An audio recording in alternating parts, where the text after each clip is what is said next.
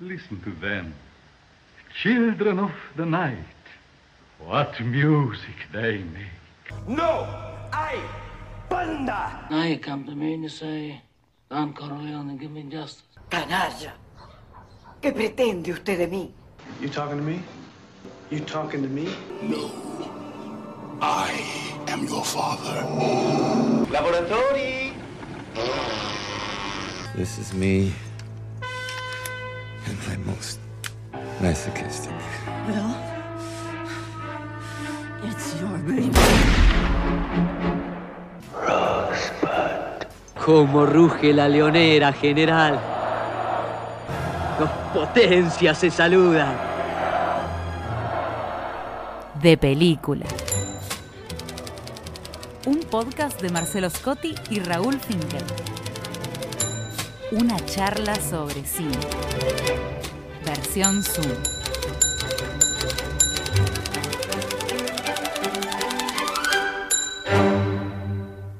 Marcelo Adrián Scotti. Buenas noches. Raúl Alberto Finkel, ¿cómo le va? Muy bien, muy bien. Contento de, de que nos encontremos acá y hablemos un poco de, de películas. ¿Con qué me va a sorprender esta noche? Yo le traigo una delicatessen, tanto por la originalidad y la curiosidad de, ya desde el título de la película, como por su origen Ajá. suizo. Una película suiza. Suiza. Así como me ve, le traigo una película suiza. Ajá. ¿Y Eh, usted qué me trae? No, yo, yo veo que mm, me gusta el pago, así que traigo una película brasilera. Ajá, bueno. Ya es la segunda. La segunda brasilera, sí. Sí, sí, sí, sí, sí. Y contemporánea. Mi, mi- mi piolita es corta y no me alejo mucho de- del 2020. Estoy A ahí. ver, déjeme adivinar. Lo suyo es de Dutra. No, no, No es de Dutra. no es de Dutra. Bien, no es de Dutra. fallé. Así que tendrá que contarme, Finkel. Para eso vine, para contarle. Directores suizos que viven en Suiza. Directores suizos sin repetir y sin soplar. Nómbreme 10, a ver. No, imposible. diez, nada más. Por ejemplo, a ver, eh, Godard, ¿cómo cuenta? ¿Como francés? Y Godard es nacido en Suiza. Lo que pasa que ha sido trasplantado a Francia y, y- y, bueno, adoptado por Francia, ¿no? Es que es una institución francesa, Godard. Claro, claro. Pero Eh, bueno, podría ser Godard. Podría ser Godard, ¿no?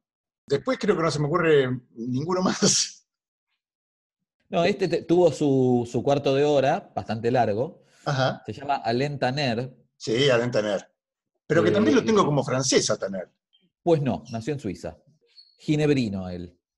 Eh, es un director que empezó a, a- a realizar películas en la segunda mitad de los 60 y que siguió hasta el siglo XXI. No tengo su filmografía completa en la cabeza, pero sé que en el 2004, por ejemplo, todavía filmaba.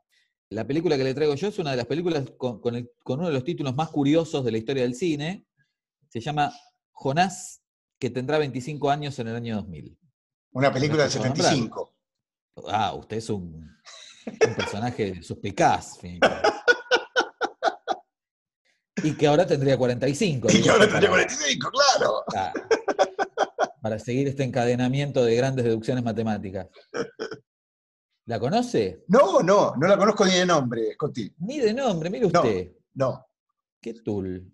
Bueno, es una película, de- obviamente, de 1975, sumamente interesante. Es una película que estuve dando vueltas sobre si elegirla o no, no porque no, no me gusta, me parece una película preciosa y en muchos sentidos una película brillante, pero también es una película difícil de, de comentar porque es una de esas películas que se viven como una experiencia cuando uno las ve Ajá. como una experiencia del tiempo, como una experiencia de, de- de intimidad, de proximidad y de comunión con los personajes.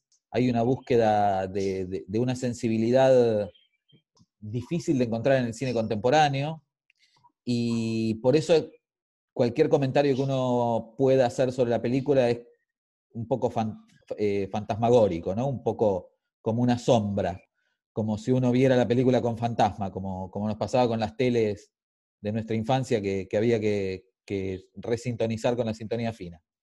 Pero bueno, me parece que es una película muy interesante para recomendar en este contexto, además, porque mm, en el curso de esta pandemia, no sé si le pasó a usted, pero a mí me, me dio la posibilidad de volver a ver algunas cosas que ya había visto, pero ahora con otras luces, ¿no? Sobre todo películas que reflexionan sobre, sobre la historia contemporánea, sobre el rumbo de las sociedades, las relaciones humanas, y que a la luz de la pandemia se ven de otra manera.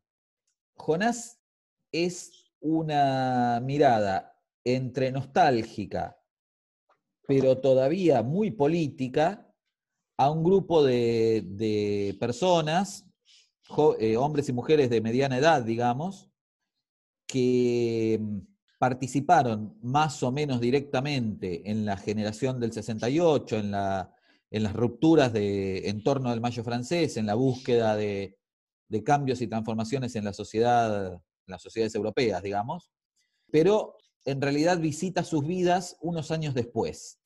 La película es del 75, se sitúa en el 75 y se propone narrar qué les pasó y sobre todo qué les está pasando a ese grupo de, personajes que van a terminar siendo cuatro parejas.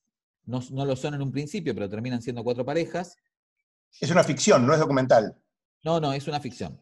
Que terminan estableciendo una extraña comunidad, no exactamente viviendo en comunidad, pero casi siempre reunidos en una casa, digamos una casa de campo que está en las afueras de la ciudad de Ginebra, en la que vive uno de los matrimonios que se dedica a la, producción hortícola y al, en un lugar en el que es el punto de reunión de, los personajes que se van haciendo amigos y van estrechando relaciones a lo largo del curso de la película, que lleva prácticamente un año y van masticando un poco las broncas por lo que sienten una derrota de, los ideales transformadores de su generación, pero todavía no se han rendido y eso es muy interesante. No, no están dispuestos a, considerar que, esa derrota sucedió y cada uno desde su lugar, uno es periodista, otro es eh, docente en una escuela secundaria, la mujer de este es trabajadora en una fábrica, el periodista se pone de novio, de novio con una secretaria que está completamente imbuida del ideario New Age. Están los, dueños de la casa de campo que son que se apartaron de la, agricultura comercial y que trabajan para la subsistencia propia y en cooperación con los vecinos. Hay como todavía una utopía compartida en relación a que si bien la, gran batalla se perdió, todavía cada uno desde su propio lugar la puede seguir peleando para, para que el mundo no sea la mierda que ellos consideran que va a ser si bajan las, si bajan las armas, digamos, ¿no? Ajá. Y la película va contando cómo cada uno desde su lugar trata de, de, seguir resistiendo las embestidas del capital, del capitalismo, del que se habla abiertamente en la película. Se habla, también es interesante pensar esto en relación al cine que llega a los cines hoy, ¿no? Donde ya prácticamente no se habla del capital, del capital, del capitalismo, del sistema capitalista, es, ya una, una... Parte de la naturaleza. Claro, está completamente naturalizado, ¿no? Pero acá se habla de Marx, se habla de Rousseau, el maestro y el, y el obrero están permanentemente hablando de eso no lo hacen en clave estrictamente filosófica. Digo, siempre las conversaciones están atravesadas por, por, problemas cotidianos, por cuestiones que tienen que resolver en el, día, en el día a día, y sobre todo por la preocupación en la crianza de sus hijos. ¿Cómo van a criar a sus hijos en ese mundo que a ninguno de ellos les gusta y que de todas maneras sienten que se tienen que comprometer con un futuro mejor? ¿no?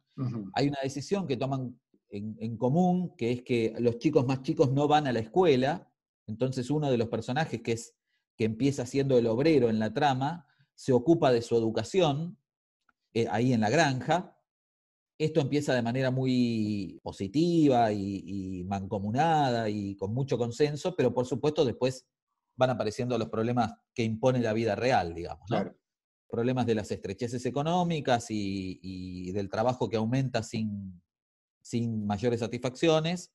Y bueno, los entredichos de, que supone elegir una forma de vida que va contra el sistema o que intenta ponerse al margen del sistema. Y si bien no se rompen las relaciones, las relaciones amistosas se cultivan como se cultiva como se cultivan los alimentos, con cuidado, con amor, con dedicación, con cariño y sobre todo con tiempo. Y hay un trabajo de, de acercamiento a cada uno de los personajes y muchas escenas de diálogos alrededor de las mesas que son preciosas, preciosas por el tiempo que se toma tener para narrarlas y preciosas porque se nota que él quiere cultivar eso como director, que quiere guardar eso para, para su película y para un tiempo posterior, que cree que eso es lo que vale. Claro. Incluso cuando están hablando de, de lo que no han podido ser y de lo que no podrán ser, que eso es lo que vale. Hay otra apuesta formal muy interesante que habla también de la capacidad del director para, para introducir ciertas preguntas y ciertos pliegues, que tiene que ver con, con que va insertando en distintos momentos de la trama, que no es nunca una trama lineal, uno nunca sabe qué es lo que viene después, va insertando determinadas escenas en blanco y negro en la que los personajes empiezan a hacer cosas o hacen cosas, a veces muy cortitas, son escenas que funcionan casi como imágenes subliminales, o en otros casos escenas enteras en las que los personajes cantan, que no se sabe cuál es la función que tienen en el conjunto del relato. Podrían ser sueños, podrían ser deseos, podrían ser imaginaciones extemporáneas que se les ocurren mientras están con otros, o podrían ser huidas hacia la fantasía. No importa, cada una se puede leer de manera distinta y por supuesto en la película están presentadas de manera inconcluyente. Claro. Hay algo de la huida, de, la ruptura de un, un tiempo lineal que, que, la película intenta poner de relieve todo el tiempo, ¿no? Un poco enfrentándose con ese tiempo de la historia que está empujando hacia un futuro poco deseable, enfrentándose con toda linealidad, digamos. Entonces la película en la película, si bien circulan muchas ideas y muchos discursos de tono revolucionario, subversivo o anticapitalista, en ningún momento se transforma en un panfleto, en una bajada de línea, porque todo eso está del revés, interrumpido, cortado, descolorido. Hay muchas apuestas a, correrse de los lugares de enunciación más habituales. Claro, claro. Sí, y por lo que contás, reivindicando también la, ficción, o más, que la ficción, el riesgo de pensar formas distintas de contar, de imaginar, de poner en, escena el inconsciente, los sueños, ¿no? Sí, sí, totalmente. Hay una, reivindicación de, de, la posibilidad de pensar de otra manera y de imaginar de otra manera. Claro.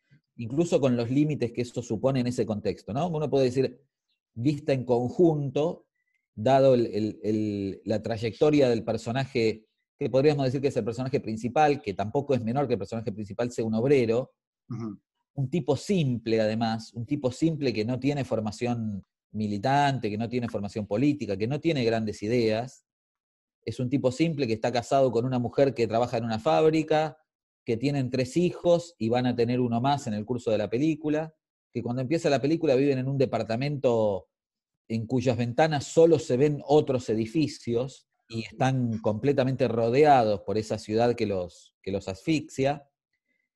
Cuando empieza la película, él se quedó sin laburo y están, bueno, agobiados por la situación, pero él no está dispuesto a volver a trabajar en una fábrica. Leyendo el diario, encuentra la oferta de trabajo en la granja. Entonces va a la granja y ahí se hace amigo de los dueños de la granja y empieza a trabajar en la granja.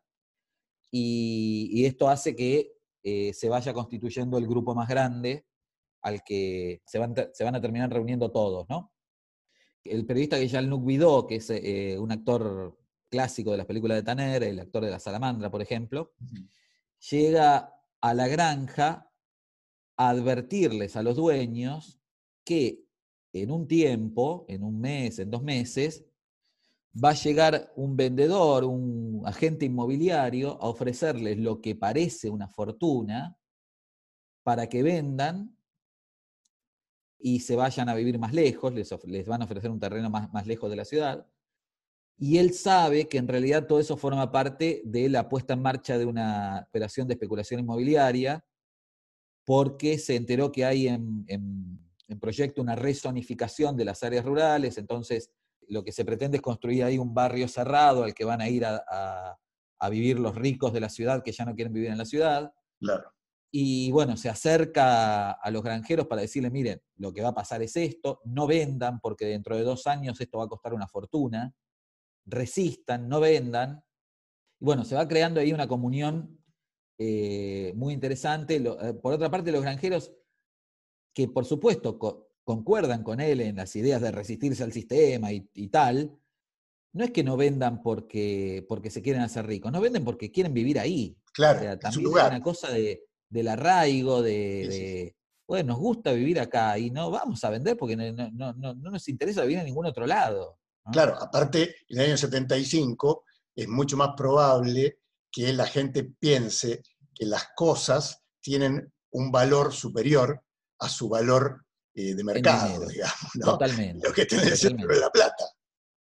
Y bueno, el personaje del obrero termina siendo, que además se presenta como, cuando le preguntan cómo se llama, él dice, me llamo mano de obra. Eh, termina trabajando para, los granjeros, se hace amigo, lleva a la familia a vivir ahí. Pero bueno, el curso de los acontecimientos va planteando conflictos, problemas, que no viene a cuento nombrar acá. Y en el, en el conjunto de la película, al final de la película, el obrero que se resistía a volver a la fábrica a ser explotado, no le queda otra que volver a la fábrica. Claro. Entonces, ahí hay una trayectoria que uno podría leer como la trayectoria de una derrota, ¿no? Pero la película no, no, se reduce a eso. Por un lado, porque nos deja con la, con la voz en off de Mathieu, que es este, este protagonista, mientras marcha hacia la fábrica su primer día en su modesta motocicleta Vespa, va pensando, bueno, va pensando, está contento porque nació Jonás, que es su cuarto hijo, y va pensando también en todo lo que ganó en ese tiempo, ¿no? En todo lo que ganó en la comunión con, sus nuevos amigos y en la fuerza que le da volver a, hacer algo que no quiere hacer, pero sabiendo que, que hay otros que están, que están a su lado, que, con los que puede contar, que hacen que su vida ya no se reduzca a ser un simple trabajador explotado, digamos, ¿no? Claro. Y entonces hay otros bordes, más allá de que la película asume que lo que ha pasado en la historia, en la historia con mayúsculas, no, no se puede leer como otra cosa que una derrota, pero no necesariamente la gente que ha combatido y que ha luchado por eso y que de alguna manera se sigue preguntando sobre cómo vivir bien y cómo criar bien a sus hijos, no necesariamente esa gente se puede se debe representar como derrotada. Entre esas dos formulaciones, entre la derrota ante la historia y, la gente que se, que se resiste a, haber sido derrotada, hay una película notable, de, una sensibilidad muy, muy singular, muy especial para, para el cine contemporáneo y llena de, pliegues, de, huecos, de, cortes, eh, yo me, dispuse a volver a verla hoy, la había visto dos veces, y ya desde el principio, las primeras notas del trabajo con la música, que también es notable, me metieron directamente dentro de la película. Me parece que es una invitación o una, una de esas, uno de esos contagios que les proponemos a nuestros, a nuestros oyentes que, puede ser muy interesante para, para mirar hoy, para mirar hoy particularmente en este contexto. Ahora, qué interesante, eh, o sea, dos cosas. Por un lado, la obra de alguien que tan cerca de, esos acontecimientos históricos piensa en la derrota, pero en un mundo que todavía es ese mundo. ¿sí? Es ese mundo, sí. 20 años después, 25 años, cuando Jonás llegue al año 2000, ese mundo ya no existe. Lo que en ese momento se puede pensar como una derrota política en el campo político, ya ha cambiado el mundo. Y ya es otra configuración. La, película lo, lo, entrevé esto en algunas, en algunas tomas, en algunos planos que parecen como de otra película, en las que el director se dedica a, mirar las autopistas. hay planos que no corresponden a la, a la subjetiva de ningún personaje, que están como insertados, en los que de un momento a otro la película empieza a mostrar paisajes urbanos que parecen futuristas para 1975. Claro.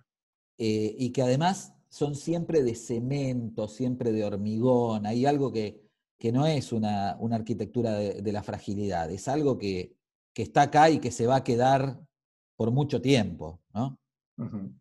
Y después lo otro que me, que me seduce de, del relato, de la versión que cuenta de, de Jonás, es este recurso de, de, cortar la representación realista con distintas formas de, de representaciones oníricas o subjetivas, con insertos así que rompen cierta continuidad. Digo, en general esa forma de relato me, me atrae, me genera algo. Sí, esto ya lo había hecho Resné en poco tiempo antes en La Guerra Terminado, ¿no? En una Ajá. notable película sobre un revolucionario español, eh, militante de la ETA, que mientras se resiste a, a su crisis de conciencia, su inconsciente lo acecha con imágenes de lo que no, de lo que no está dispuesto a reconocer, digamos. Claro, ¿no? claro, sí, sí, eh, sí. Pero acá lo que hace mm, Tanner es, es, parecido en el sentido de que, bueno, las, las, imágenes no están explicadas, están sueltas. Es parecido en lo formal, pero no en el sentido. Claro, en el sentido, porque aparte son muy diversas. A veces son como fantasías sexuales, no necesariamente placenteras, uh -huh. y a veces son canciones. Estilo Sai Min Liang. Claro, algo así. sí, me, menos juguetón tal vez, pero claro. muy interesante para, para, la época, una libertad además que, que es realmente difícil encontrar en el cine contemporáneo. Contemporáneo digo el nuestro, ¿no? En el cine actual. Y que tampoco era la, la, la libertad tan característica de, del cine post-Nouvelle Vague, digamos, ¿no? que también para esa altura ya estaba bastante estandarizada. Uh -huh. Hay un autor, acá hay un autor, cuando uno ve la película, reivindica la, la, el concepto de autor, ¿no? Hay, hay alguien eh, mirando el mundo y tratando de representarlo con preguntas, con dudas, con problemas. Claro. Y dispuesto a abrir los ojos incluso a aquello que, que no le gusta y que cree que, que no es favorable, que no es positivo, que va a traer un mundo menos mejor, digamos. Claro. Bien, buenísimo. Alain Tanner, ¿qué otras películas de Tanner recomendaría, Scotty? No he visto otras, así ah. que no, no, no, puedo recomendar. La más conocida es La Salamandra, que es la película anterior a esta. Uh -huh. Está basada en el, en el bestseller en su momento de Morris West. Es una especie de policial, aparentemente la tengo bajada, pero nunca la vi. Donde también trabaja Jean-Luc Bidot. Y estuve leyendo recién, antes de, de, de, nuestra reunión, un texto de Serge Daney sobre, sobre las películas de, de Tanner. Y él recomienda una que se llama Regreso de África, Ajá. que es una de las más recientes, y la película posterior a Jonás, que se llama Mesidor, que era una película que iba a ser Maurice Pialat y que finalmente, no sé por qué motivo, la terminó haciendo Tanner. Eh, estas son las que, según Daney, son las que hay que mirar eh, de manera obligatoria para comprender el cine de, de Tanner. Uh -huh. Bueno, una película para ver y una filmografía para, para recorrer, para ver qué, qué es lo que se encuentra. Para recorrer, sí, totalmente. Yo la, la tengo en carpeta desde hace un tiempo y en cuanto encuentre huecos me voy a dedicar a, explorarla más in extenso. Bien, bien. Bueno, ¿quieres saber qué, cómo seguimos? Y sí, a esta altura ya es una de intriga ya. no, no, no tanto ya, ya, ya sabés que es una película brasileña y que su directora es una mujer, una directora de la cual yo sé que has visto una película, que la que vos viste se llama ¿A qué hora ella regresa? Eh, una película del... No, pero no la vi esa, ¿eh? ¿No? Bueno, Ana Muilert, entonces, la, la directora a la cual nos vamos a aproximar hoy, es una mujer de 58, 60 años más o menos, que tiene cinco películas.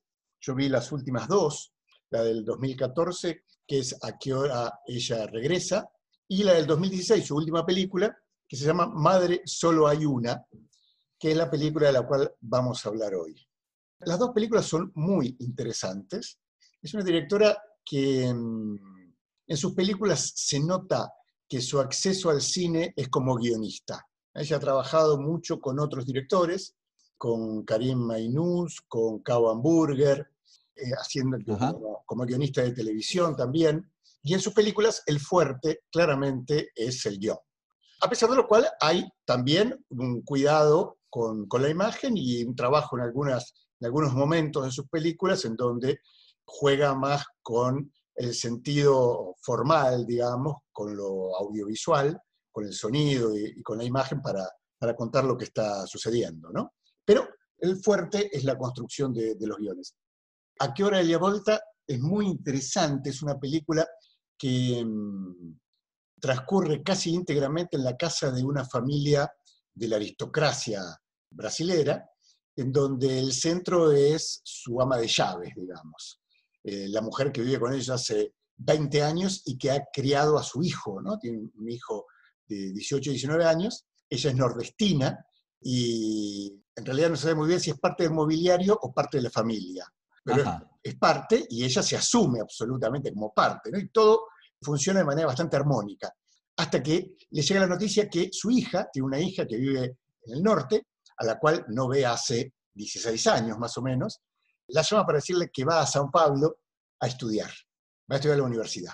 Entonces la chica llega, se instala, en la, la, obviamente la mujer vive en la casa de sus patrones, se instala ahí y la, la, hija es, más que hija de ella, es hija de su época, de, de los años de gobierno del PT.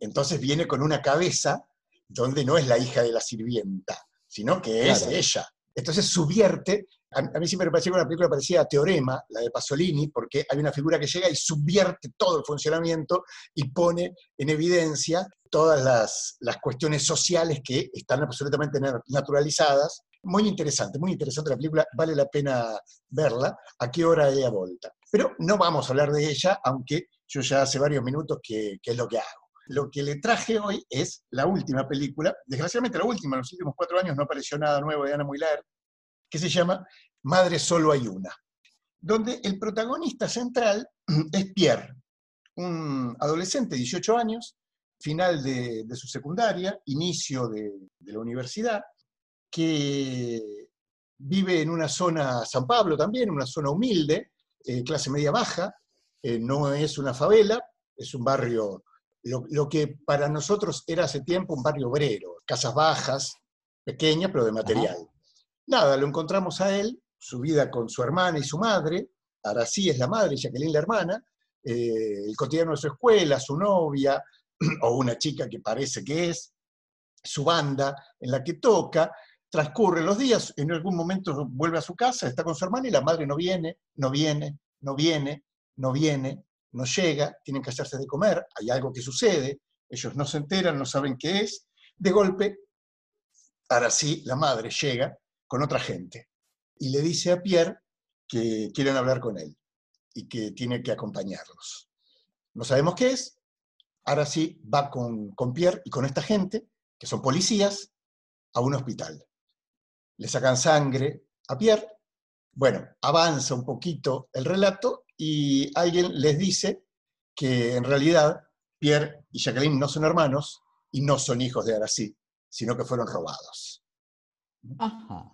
De golpe Arací desaparece, va presa, y a Pierre le dicen, hay una familia que te está buscando hace 18 años, ven y wow. te la vamos a presentar. Y de golpe Pierre se entera que es Felipe, no Pierre. Perdón, hasta acá me da mucho de telenovela brasileña tipo Avenida Brasil. no, no, no, no, no, no, no viene por ahí. Yo le estoy poniendo esa carga. Le estoy poniendo esa carga porque hay, hay, otros condimentos que todavía no los he incluido en mi relato, aunque en la película ya han estado eh, manifestados. Bueno, Ajá. de golpe, tanto Pierre como Jacqueline se enteran de que fueron robados. Y como el, el personaje es Pierre, la historia a la que vamos es a la historia del reencuentro de Pierre con su familia, con su padre y su madre que son Gloria y Mateus, que están hace 18 años buscándolo. O sea que vienen absolutamente cargados de deseos respecto de Pierre. Un personaje para el cual ellos no existen. Y un personaje, a ver, Pierre no tiene ningún deseo sobre Felipe, que es lo que están buscando Gloria y Mateus. Lo que podría ser una película sobre la identidad eh, civil de una persona, una película sobre apropiaciones, se corre del lugar. Acá hay, hay ya algo interesante para pensar, que es cómo incide la historia de una sociedad respecto de ciertos conceptos y ciertas situaciones, ¿no? Porque mm, para Pierre, Arací es su madre, no tiene ninguna duda respecto de eso. Todo su amor está depositado ahí. Imposible pensar la misma situación en una película argentina, donde la idea del apropiador viene cargado de todo otro contenido histórico. ¿no? Sí, sería muy difícil de contar acá eso. ¿no? Claro, de, es, muy interesante. de la dimensión política. Claro, exactamente. Es muy interesante entonces pensar estas, esta diferencia, digamos. ¿no? Pero el, el punto Perdón, sí. un, poco, un poco a la inversa, lo que se planteaba también en la película de Ben Affleck, eh, Desapareció una noche, ¿no? Claro. Donde uno de donde hay una, una, digamos, una adopción. Absolutamente. Sí. Eh, Ahí, hay, en realidad, eh, en Desapareció una noche, la película de Ben Affleck, está justamente en el centro la, la bondad del acto, se podría decir, claro. o la justicia del acto respecto de la desaparición, del secuestro. ¿No? Claro. Eh, entonces, es así, está instalada claramente en esa discusión, pone en cuestión esto. Ahora, madre, solo hay una no, se corre de ahí.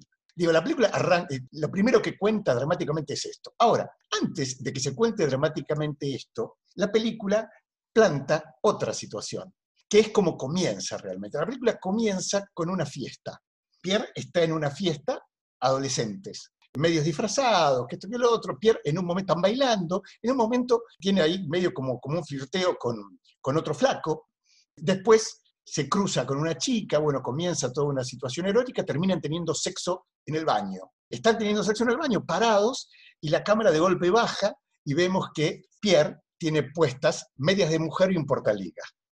Es esa, esa situación después va, va, a volver la película sobre esto, antes de que aparezca la cuestión de que Pierre es Felipe, o sea, antes de que se nos cuente que, es, que ha sido robado de bebé, él está en el baño de su casa, mm, le pone llave a la puerta del baño y se pone ropa femenina, se pinta los labios, eh, se traviste, se toma fotos con el celular, pero cuando piden entrar al baño se saca todo y, y sale, vuelve a salir como, como Pierre. Entonces, uh -huh. la, la directora empieza a cruzar dos situaciones.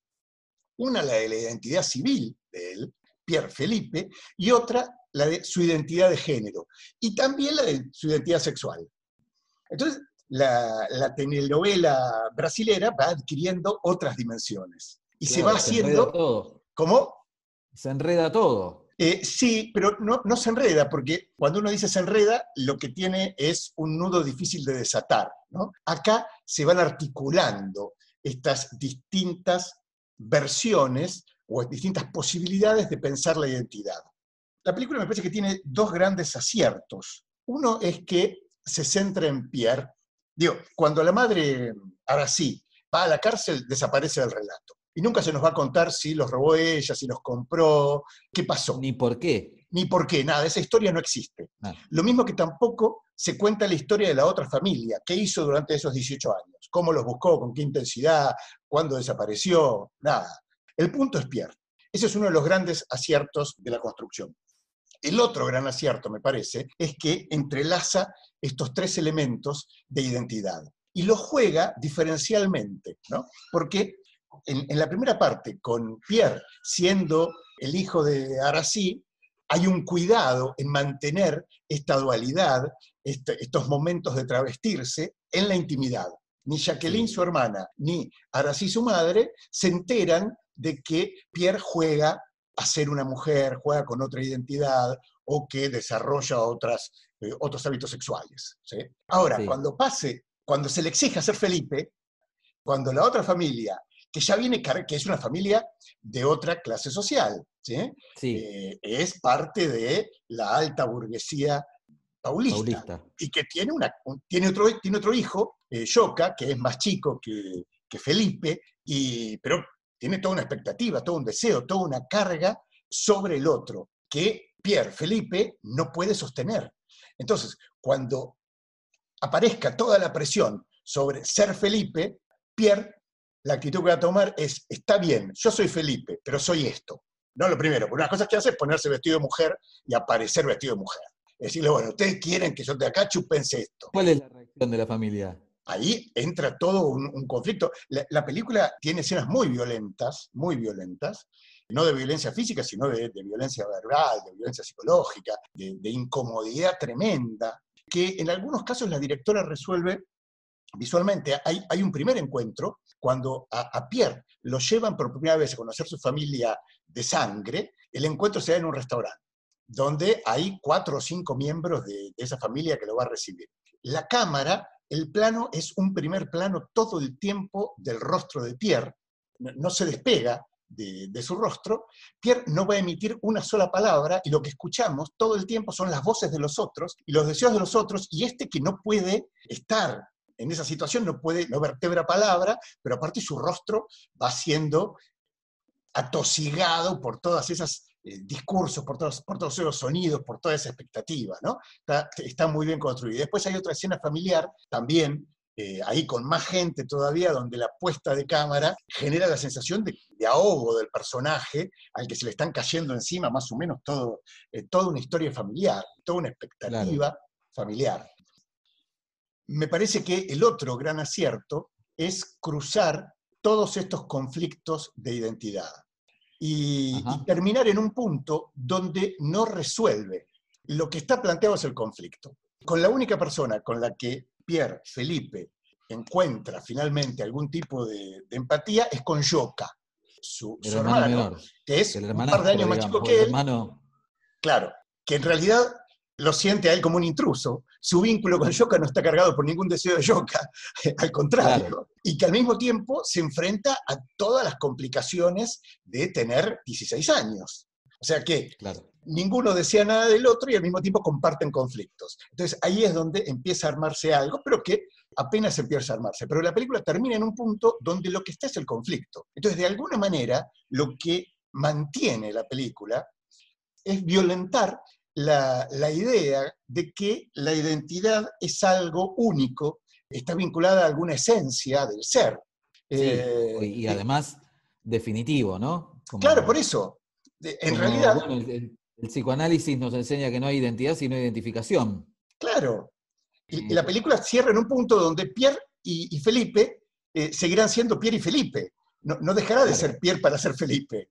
Como quizás no deje de ser no deje de tener una identidad de género masculina para tener una femenina o, o para tener una, una, identidad, para travestirse decididamente, sino que fluirá entre las distintas posibilidades, ¿no? Es, es muy interesante entonces finalmente ese cruce que logra hacer eh, muy Laert.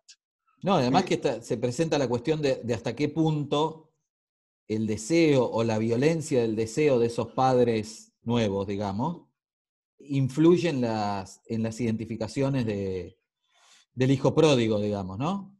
Claro. Cuanto más quieren que sea o imaginan de una manera ese hijo, es bastante más probable que menos sea ese hijo. Sí, y aparte que es eso que él siente como una presión lo libera para ser eh, realmente quien es, cosa que uh -huh. estaba condicionado, soterrado en la otra relación, ¿no? Claro. Muller hace otro juego que pone también la posibilidad de lectura de la película en, en, en, otro plano. Y es que las dos madres son interpretadas por la misma actriz. Ah, muy interesante.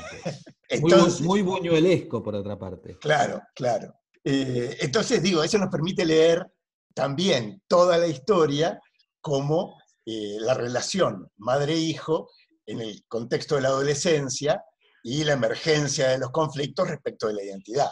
¿no? Claro, y sí, en la relación con la madre, ¿no? Claro. Eh, porque aparte, bueno, en ese punto madre hay una sola, efectivamente. claro, exacto.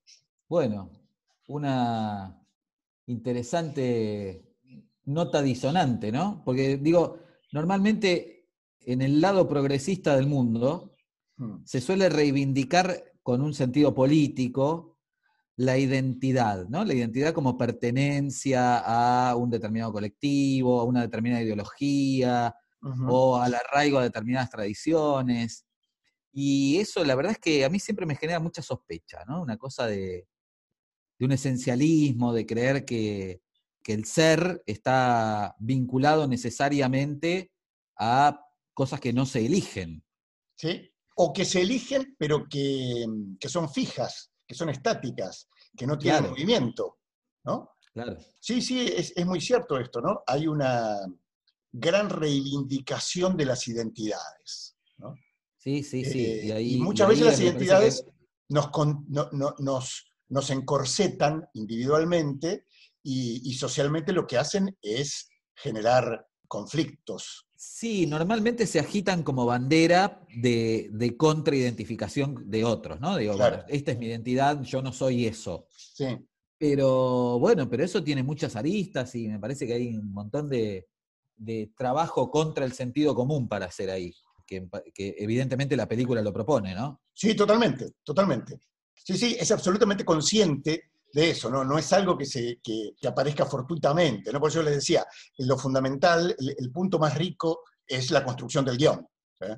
porque va entrelazando esas situaciones sin subrayar, sin hacer discursos explícitos, sino que construye situaciones que permiten pensar en, esta, en estas ideas. Es muy interesante. Bueno, habrá que sumergirse en las aguas del cine brasileño.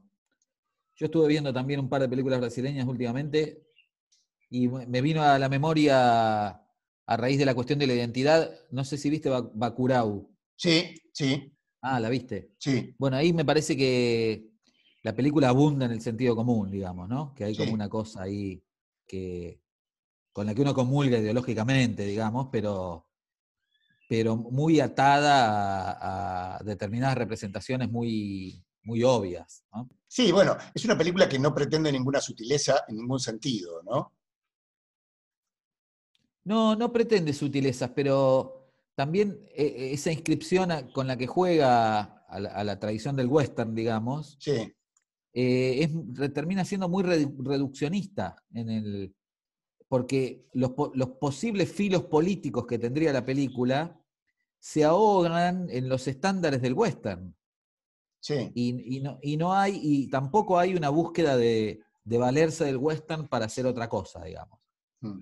Pero bueno, nada, es una deriva a partir de, de la pertenencia brasileña de las dos películas. Sí, las que sí, están buenas son las de Dutra. sí, claro. Sí, sí, ya, ya en otro momento voy a venir con Dutra. Eh, As vos maneiras. Sí, a vos maneras, es bárbara.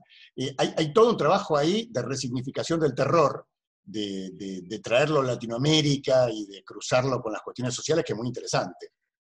Sí, también para pensar en la política reciente de Brasil, ¿no? Sí, sí, Ahí sí, hay sí. algo Sí, que no es nada obvio y que, y que también se sitúa a los espectadores en lugares muy incómodos, ¿no? sí, sí, sí, totalmente.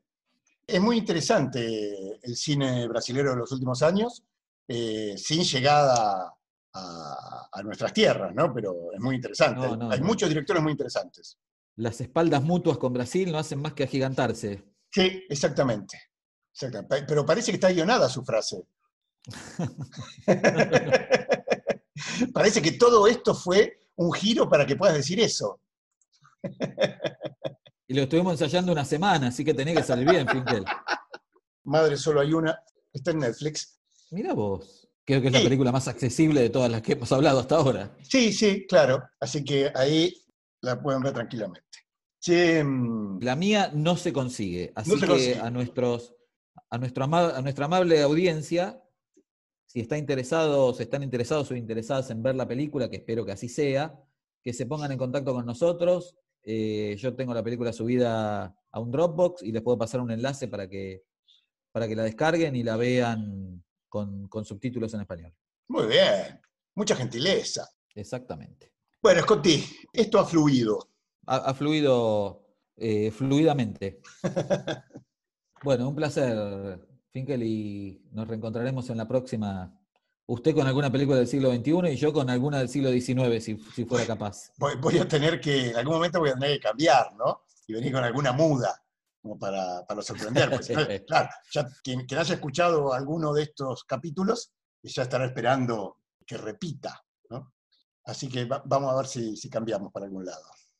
Bueno, te mando un abrazo, saludos a la familia. Igual por ahí, abrazo grande. Chau, chau. Nos vemos. De película. Un podcast de Marcelo Scotti y Raúl Finkel. Una charla sobre cine. Versión Zoom.